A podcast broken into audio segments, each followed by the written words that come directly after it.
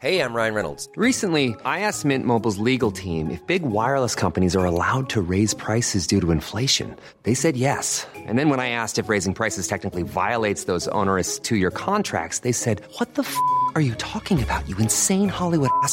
So to recap, we're cutting the price of Mint Unlimited from $30 a month to just $15 a month. Give it a try at mintmobile.com slash switch. $45 upfront for three months plus taxes and fees. Promo for new customers for limited time. Unlimited more than 40 gigabytes per month. Slows. Full terms at mintmobile.com.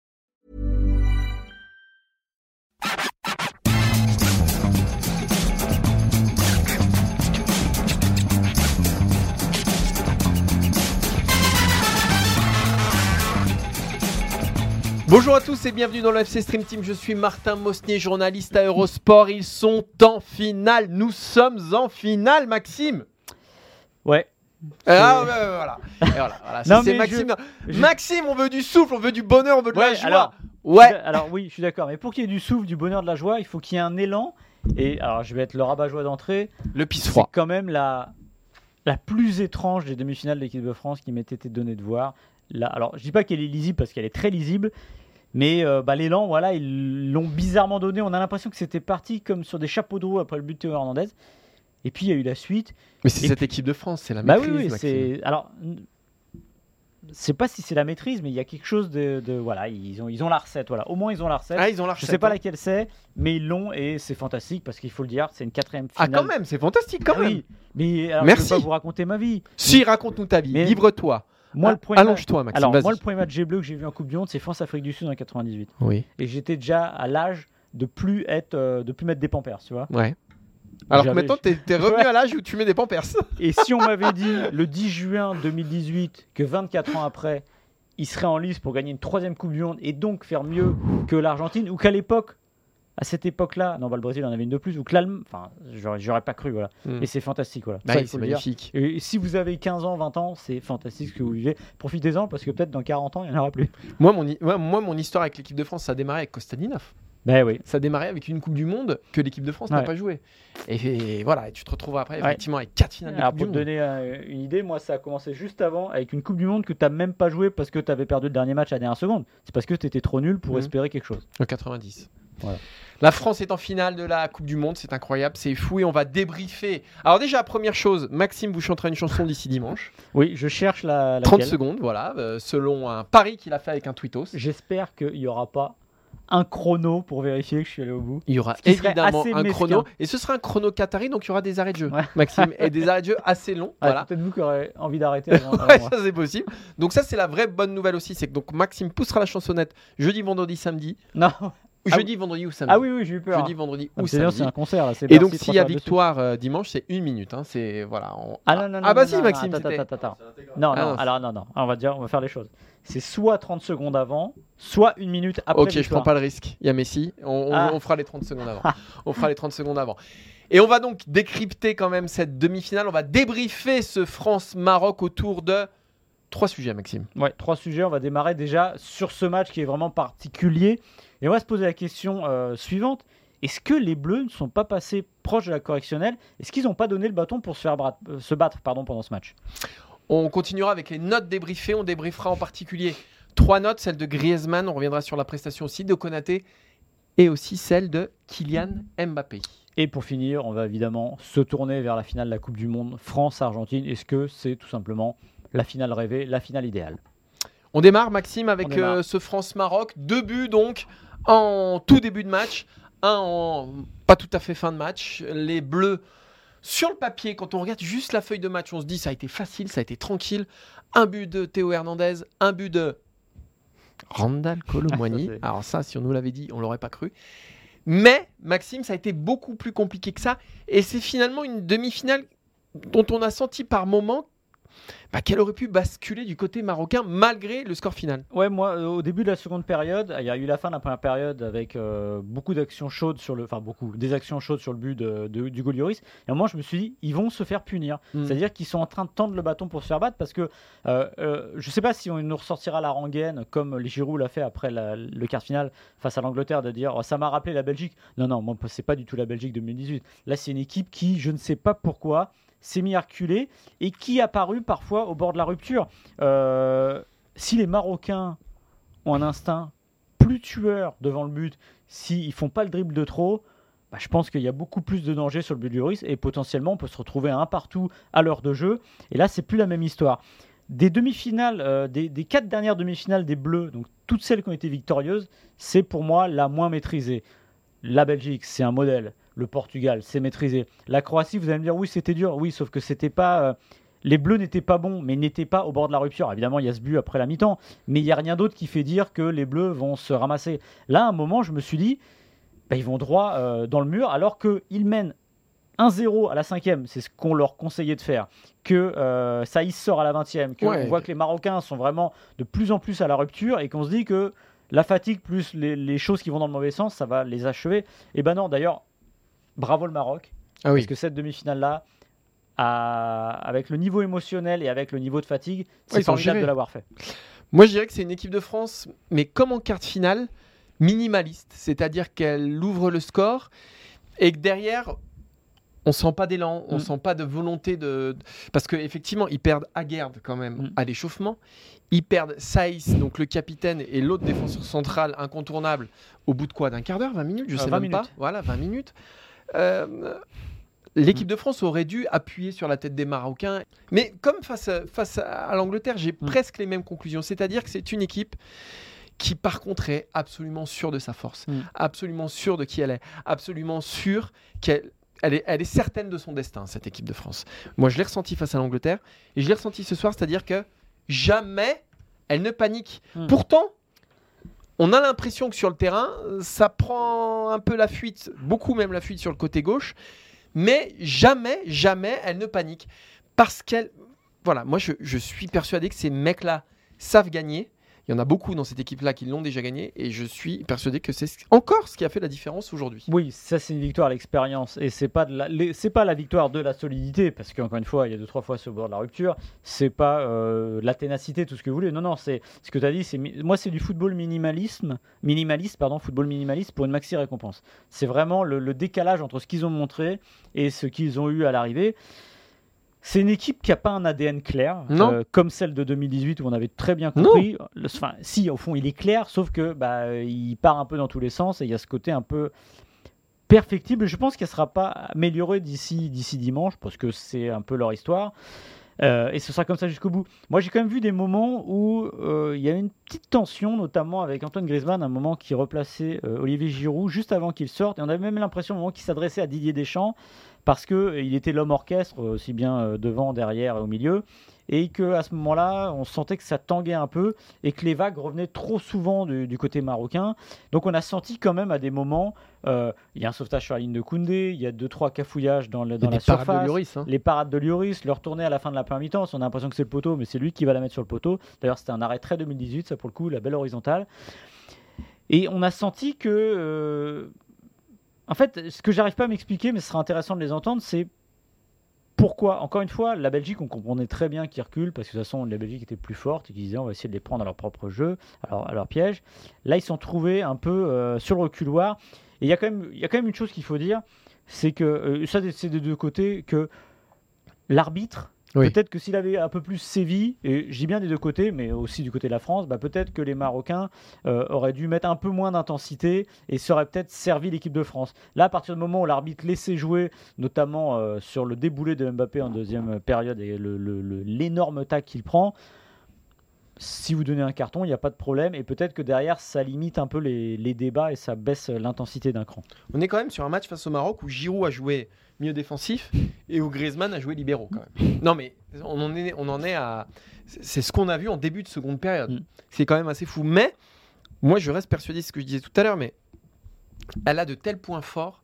Ces points forts c'est quoi? C'est Lloris en grand tournoi qui Ouais. est... Voilà, dès que la route commence à s'élever, le mec il est infranchissable, il est incontournable. C'est l'ange gardien de cette équipe de France. Elle a un Griezmann qui sait absolument tout faire. En 2018, dans un rôle un peu plus, beaucoup plus offensif. Mm. en 2022, dans un rôle plus défensif, plus d'organisation. Mais en- voilà, elle sait tout faire. Sur les phases de transition, elle est toujours très bonne parce que de toute façon, au milieu de terrain avec Chouameni ou alors avec Mbappé, elle a les armes pour, pour contrer. Et derrière, Finalement, tu mets Varane qui retrouve lui aussi Mm. peu à peu un, un grand niveau. Avec un mec que tu lui mets Umtiti ou, ou pas Mécano ou Konaté, ça ferme aussi l'axe. Donc voilà, finalement, l'ADN de cette équipe-là, c'est un, peu, c'est un peu cette colonne vertébrale-là qui, de toute façon, tu le sais, dans ces moments-là qui sont hyper, hyper tendus, ces mecs-là, ils sont étanches à toute forme de pression et elle les sauvera quoi qu'il en soit. Donc derrière, Mm. oui, c'est minimaliste parce que tu sais que tu as tes points forts et que tes points forts, ils, t'aideront à, à- à franchir, à franchir l'écueil. Ce fut le cas face à l'Angleterre et tu as l'impression que quel que soit le niveau de ton adversaire, finalement, bah ça bouge pas trop. C'est un peu tout ça. Ça, ça. ça avance petit à petit, mais ça avance. Et on a deux trois leaders. Alors là, c'était moins vrai sur euh, sur Giroud, mais qui dépassent leur fonction aussi. Oui. Alors, Enfin, euh, Giroud, il a quand même, Ouais. il a quand même bossé. il hein. fait le job, voilà. Euh, Griezmann, évidemment, on va pas vous expliquer là où il dépasse ses fonctions. Il suffit de regarder les, les heatmaps ou le voir à peu près partout sur le terrain. C'est faut pas oublier que si le premier but, il vient d'une relance de Varane. C'est assez euh, rare pour être signalé. Il a tenté une passe euh, en profondeur. Eliamic a glissé et puis après le but s'était ouvert. Puis après la suite, vous la connaissez. Donc au fond, il y a aussi ça. Et plus la compétition avance, plus on voit que bah, les, les, les cadors à l'expérience des Bleus bah, prend le dessus. Et c'est tout à fait normal. C'est un avantage d'avoir des joueurs qui ont déjà joué des Coupes du Monde et qui l'ont déjà gagné également. Allez, comme à chaque euh, match de l'équipe de France, on a évidemment noté les 11 joueurs. On a décidé de s'arrêter sur trois notes et on va démarrer avec Ibrahima Konaté. Rendez-vous compte, Ouais. il ne devait pas jouer cette demi-finale de Coupe du Monde. Euh, le mec avait deux sélections avant le début du mondial. Il arrive et là, il nous sort un match monstrueux, impeccable, tranchant, mordant, propre. Et j'insiste, propre. Euh, il a absolument tout fait. Moi, bon, j'ai trouvé déjà que c'était le meilleur défenseur. On lui a mis 8,5. Euh, et on a eu une petite discussion avec Maxime, mais voilà, ça nous semblait 8,5. C'est le meilleur joueur de cette équipe Mm. de France sur ce match-là, avec Antoine Griezmann. Est-ce que ça te semble juste, Maxime? Oh oui, ça me semble juste parce qu'en plus, avec lui, euh, il y, a- il y a le contexte, comme tu as dit. euh, il a joué le premier match à la place de Varane, axe droit. Il s'est retrouvé axe gauche contre la Tunisie, il me semble. Donc en gros, il fait les deux postes euh, tranquillement. Il se retrouve là encore axe gauche euh, en demi-finale de la Coupe du Monde. Et c'est un joueur qui fait preuve d'une maturité euh, bluffante. Ouais, c'est incroyable. Ah, On l'avait vu à Liverpool à la fin du printemps où déjà il marquait des buts importants sur les coups de arrêtés et où il faisait ses matchs. On l'avait vu lorsqu'il avait été appelé en équipe de France au mois de juin. Alors c'était une équipe qui était un peu dans la panade, mais lui déjà il s'était comporté de manière très sereine euh, et il avait fait des matchs qui étaient quand même plutôt corrects, on va dire euh, malgré le, le marasme ambiant.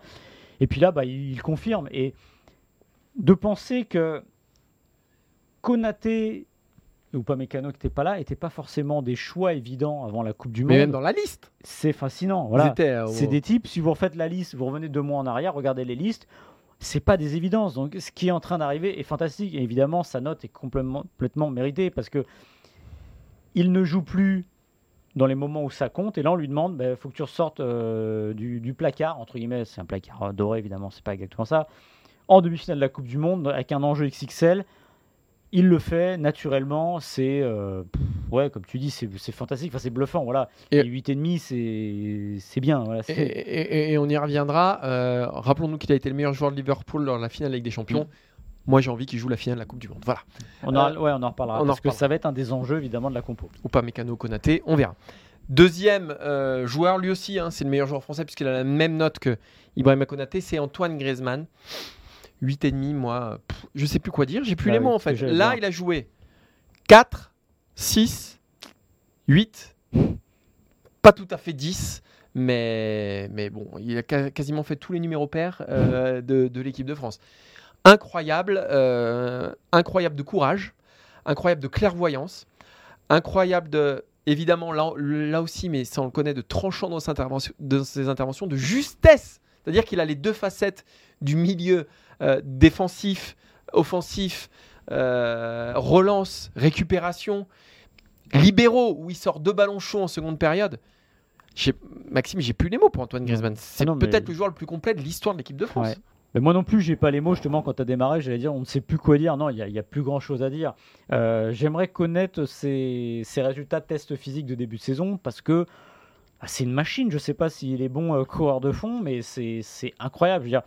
Et il garde cette lucidité tout au long du match. Il n'y a pas un moment où vous dites euh, Ah là là, il est en train de perdre la boule parce qu'il a trop couru. Non, non, il est là partout. Et comme tu l'as dit, Enfin, on l'a retrouvé un moment dans les 6 mètres à dégager des ballons. Enfin, c'est et puis moi, je, je, enfin, je l'ai déjà dit ici 100 fois, mais c'est c'est le plaisir. Et de- redis-le, ça te fait de- plaisir. mais oui, parce que c'est c'est l'autre football. C'est pas le football qui fait le beau devant les caméras. C'est pas le football du gars qui marque tous les buts, qui va, qui va chercher les stats. Il s'en fout des stats. Ses stats, lui, c'est gagner une Coupe du Monde, c'est de faire plaisir à l'équipe, c'est de faire avancer l'équipe.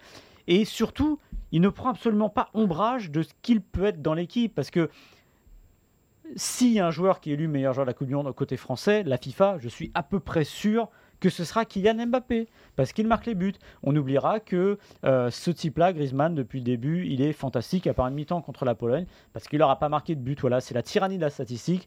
Moi, je trouve formidable que ce soit lui qui porte l'équipe. Et ce qui serait encore plus beau, c'est qu'il offre la Coupe du Monde à la France en marquant cette fois en finale. Ah ouais, ce serait une récompense juste. Moi, face à l'Angleterre, il m'a rappelé Pogba. Hmm. Ce mercredi, il m'a rappelé Kanté.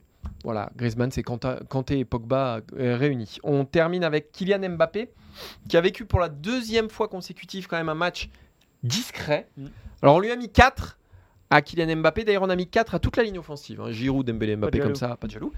Et euh, Mbappé, alors, il a été très brouillon, très très brouillon, mais il reste quand même sur l'action des deux buts, avec des frappes euh, ratées, contrées, mais qui amènent quand même les, les deux buts français.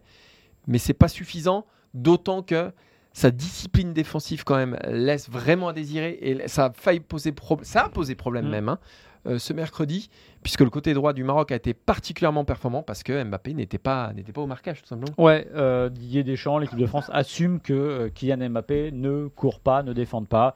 C'est un choix, on peut défendre à 10. euh. Il y a... Moi, j'ai pas de problème avec ça, dans le sens où, oui, en effet, il faut qu'il ait des jambes fraîches. euh, son raid en deuxième mi-temps, côté gauche, là où il remonte 80 mètres sur un sprint, bah voilà, c'est utile aussi. Maintenant, c'est vrai que des fois, on peut se dire, il pourrait faire mine de. Oui, C'est-à-dire pourrait au moins que- faire semblant. Hop, on demande de mettre un rideau, c'est-à-dire, hop, il se met face au joueur, et on lui, il défend pas. Ah, mais il C'est- a lâché Hakimi un nombre Oui. de fois, moi ça m'a rendu fou. hein. c'est le seul qui a le droit de ne pas défendre. Voilà. Mais en fait, le truc, c'est que, en- gros, je pense que je me souviens plus des notes que tu lui as mises sur les premiers matchs, mais finalement, Mbappé, il est condamné à avoir soit 4, soit 8. Oui, tout c'est simplement. C'est-à-dire que. Soit il marque, soit il marque pas. Voilà, c'est-à-dire que là, s'il termine le match en mettant un but ou en en, en, en mettant deux, on va dire, bah, il a fait ce qu'on attendait de lui. Statistiquement, il fallait qu'il marque. Euh, il a mis ses raids, il a, il a poussé, etc. Donc on dira, finalement, il l'a fait. Et en fait, on sera toujours sur cette dichotomie de joueur qui peut passer à côté ou donner l'impression de passer à côté parce qu'il n'y a pas de, conclusion statistique et pas de but, et où euh, il se reverra son match justement en marquant. Et ce soir, bah oui, c'était le, le mauvais côté de Mbappé. Pourtant, ça ressemblait à un match pour lui, euh, je trouve. Et en fait, c'est l'exact contraire de Griezmann, qui lui n'existe pas par les stats. Il y en a un qui existe, alors pas que par les stats, mais non, quand mais même. oui, c'est. L'exact contraire. Euh, Ici, il y a autre chose que je voudrais dire, c'est que c'est marrant, on s'était Oui. focalisé en quart de finale sur le duel Walker. nanana. Là, les Marocains ne se sont pas focalisés sur Mbappé. Et ce qui prouve aussi qu'il y a une autre manière de le bloquer. Alors même si Amrabat c'est quand même bien Oui, concentré oui. sur lui, mais Hakimi aussi. Quand on n'était hein. pas sur une caricature de, de se mettre à trois autour de lui. Voilà. Non, mais ils étaient quand même Ouais. souvent deux. Mais de toute façon, bah, Oui, ça, c'est la, nature même. rançon, ouais. Bah, c'est la rançon de la gloire, c'est la nature même maintenant de, bah, de ce que vont être les matchs de, de Kylian Mbappé. On, a mis, on, va, on va donner peut-être le- toutes les notes pour Ouais. euh, ceux qui nous écoutent en podcast. Vous pouvez les retrouver effectivement sur, euh, sur eurosport.fr. On vous conseille. On a mis un joli 7 à Hugo Lloris, 6 à Koundé, 7,5 ou 7 ou 7,5 à Varane, je me souviens plus. Euh, 7,5, il me semble. 7,5 à Varane, 8,5 à euh, Konaté, 6,5 à Théo euh, Hernandez, 6 à Tchouameni, 5,5 à Fofana, 8,5 donc à Griezmann, 4, 4, 4, Giroud, Dembélé, Mbappé. Maxime, dimanche, parce que quand même dimanche, je sais pas si on se rend bien compte que dimanche on a une finale de Coupe du Monde, Ah, c'est France versus Argentine. Donc là, il y a plein de choses. Déjà, ça convoque les souvenirs de 2018, première chose. Deuxième chose, on a deux équipes à deux titres mondiaux, donc euh, deux vraies références. C'est une vraie, vraie affiche. Et puis, évidemment, on a Messi versus Mbappé, c'est-à-dire Messi, le plus grand joueur du siècle, euh, versus euh, Mbappé, qui sera peut-être le meilleur joueur de ce qui vient après. Donc, c'est-à-dire qu'au niveau euh, du décor, du contexte, on a l'impression quand même que ça ressemble à la finale rêvée. Ouais, déjà c'est une rareté. C'est deux équipes qui ont perdu un match sur la route de la finale. C'est rare d'être champion du monde en perdant un match. Là, il y en aura un. Et surtout les, deux finalistes qui ont déjà perdu. Sur le storytelling, ça peut pas être mieux, tout simplement. C'est euh, soit Mbappé et compagnie qui font comme le Brésil de Pelé 58-62, qui gardent leur titre, c'est pas arrivé depuis 60 ans. Ça dit un peu la difficulté d'y arriver. La difficulté d'être champion du monde pour Messi, ça il le sait, ça fait 5 Coupes du Monde. Dimanche, il disputera son dernier match de Coupe du Monde. Ça, c'est fou. Il C'est dis- Zidane 2006. Ouais, en fait, il hein. disputera peut-être son dernier match avec l'Argentine, parce qu'après tout, c'est Ouais. champion du monde, je vois pas trop l'intérêt de, de continuer, hormis pour en rejouer un, pour euh, faire la fête en Argentine. Donc voilà, au niveau. euh, Il y a deux. Il y a, il y a- y a l'affiche France-Brésil qui est une évidence. C'est l'affiche dont on rêve parce que c'est Parce que le Brésil, parce que c'est le Brésil, parce que c'est 98, parce que c'est 86, parce que voilà. Il y a le France-Allemagne qui Il y a le convoque aussi. France-Allemagne le- qui convoque aussi Mm. certains souvenirs. Mais France-Argentine, enfin, c'est pas France-Argentine, c'est France. vers- Pour moi, là, ce qui marche, c'est France versus ce Messi-là. C'est-à-dire que le tampon de meilleur joueur, peut-être de l'histoire, il passe aussi par là Bah pour oui, Messi. bah oui. Parce qu'on me dira ce qu'on veut, tant qu'il manque la Coupe du Monde, il manque quelque chose. Et là, en gros, il est à 90 Et ils jouent minutes tous sur 90 minutes. de, l'accomplissement absolu de sa carrière et de sa vie de footballeur. Et en face, il y a l'équipe de France qui, elle, euh, vise une éternité absolue aussi en gagnant deux fois de suite et en gagnant une troisième étoile. Évidemment, il y a le 2-2 aussi euh, des deux équipes. Donc, euh, En fait, les en- enjeux sont dingues. En fait, pour moi, c'est le meilleur joueur du monde contre la meilleure équipe du monde. Bah, depuis 2018, ils sont champions du monde, ils sont en finale de la Coupe du Monde. Je veux dire, il y a assez peu de doute sur le fait qu'aujourd'hui, l'équipe de France, bah, c'est meilleur que tout le reste. Mm. Et, et en phase 2, c'est Lionel Messi, le meilleur joueur du monde. Voilà. C'est aussi un match, je sais que ça va agacer Maxime, mais où se jouera le ballon Ah d'or. oui, mais, non, mais c'est sûr. c'est où se jouera le ballon d'or, c'est-à-dire euh, bon, le reste de la saison ne comptera pas trop. Messi Et- ou Mbappé, euh, voilà, c'est c'est là que ça va se jouer. Donc je sais pas si on, voilà, sur cette Coupe du Monde au Qatar 2022, en début de compétition, on- si on imaginait la finale idéale, je pense qu'on aurait misé sur euh, ce France-Argentine. Et puis, moi personnellement, ça me rappelle quand même le meilleur match de la Coupe du Monde 2018. Euh, ce France-Argentine euh, à Kazan, qui était incroyable. Alors, il n'y aura pas Benjamin Pavard sur le terrain. Ou alors, il faudrait vraiment Ouais. que euh, la petite grippounette là, contamine euh, 80% de l'équipe de France, qu'on ne souhaite pas évidemment.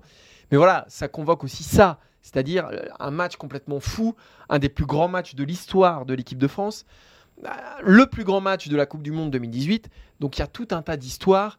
Il y a aussi Messi qui retrouve Griezmann, les deux anciens Barcelonais. Il y a Messi qui retrouve euh, le Parisien Kylian Mbappé. C'est le match où Nasser Al-Khelaifi doit être euh, comme un gosse parce que ces deux stars se retrouvent en finale de sa Coupe du Monde au Qatar.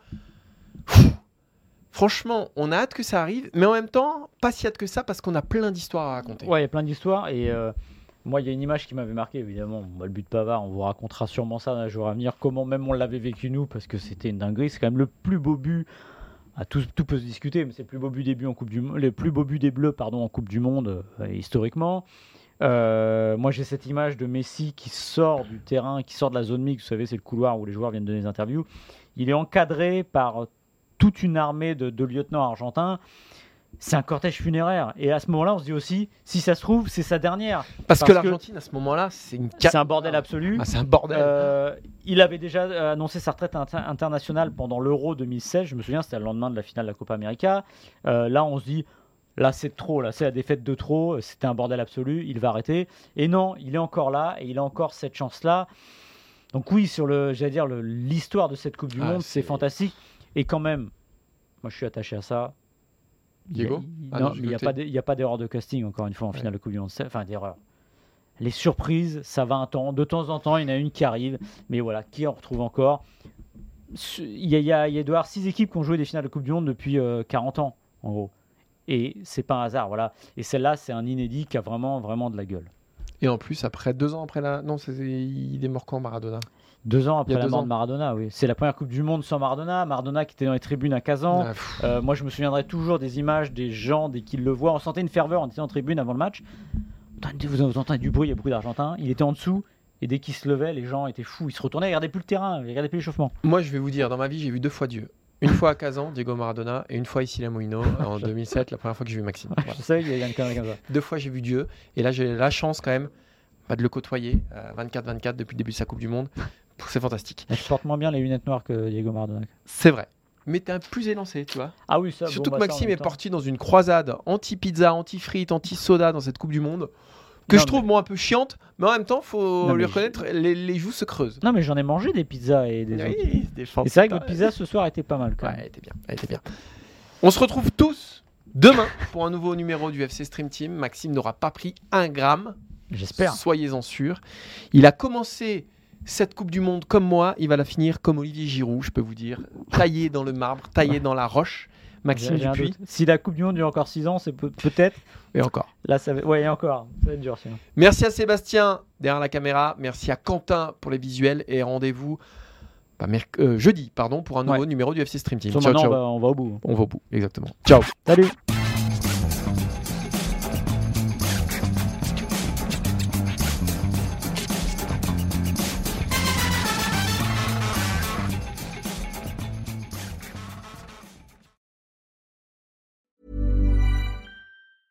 Hey, it's Paige DeSorbo from Giggly Squad. High quality fashion without the price tag. Say hello to Quince. I'm snagging high-end essentials like cozy cashmere sweaters, sleek leather jackets, fine jewelry, and so much more. With Quince being 50 to 80% less than similar brands. And they partner with factories that prioritize safe, ethical, and responsible manufacturing. I love that. Luxury quality within reach. Go to quince.com slash style to get free shipping and 365 day returns on your next order. Quince.com slash style.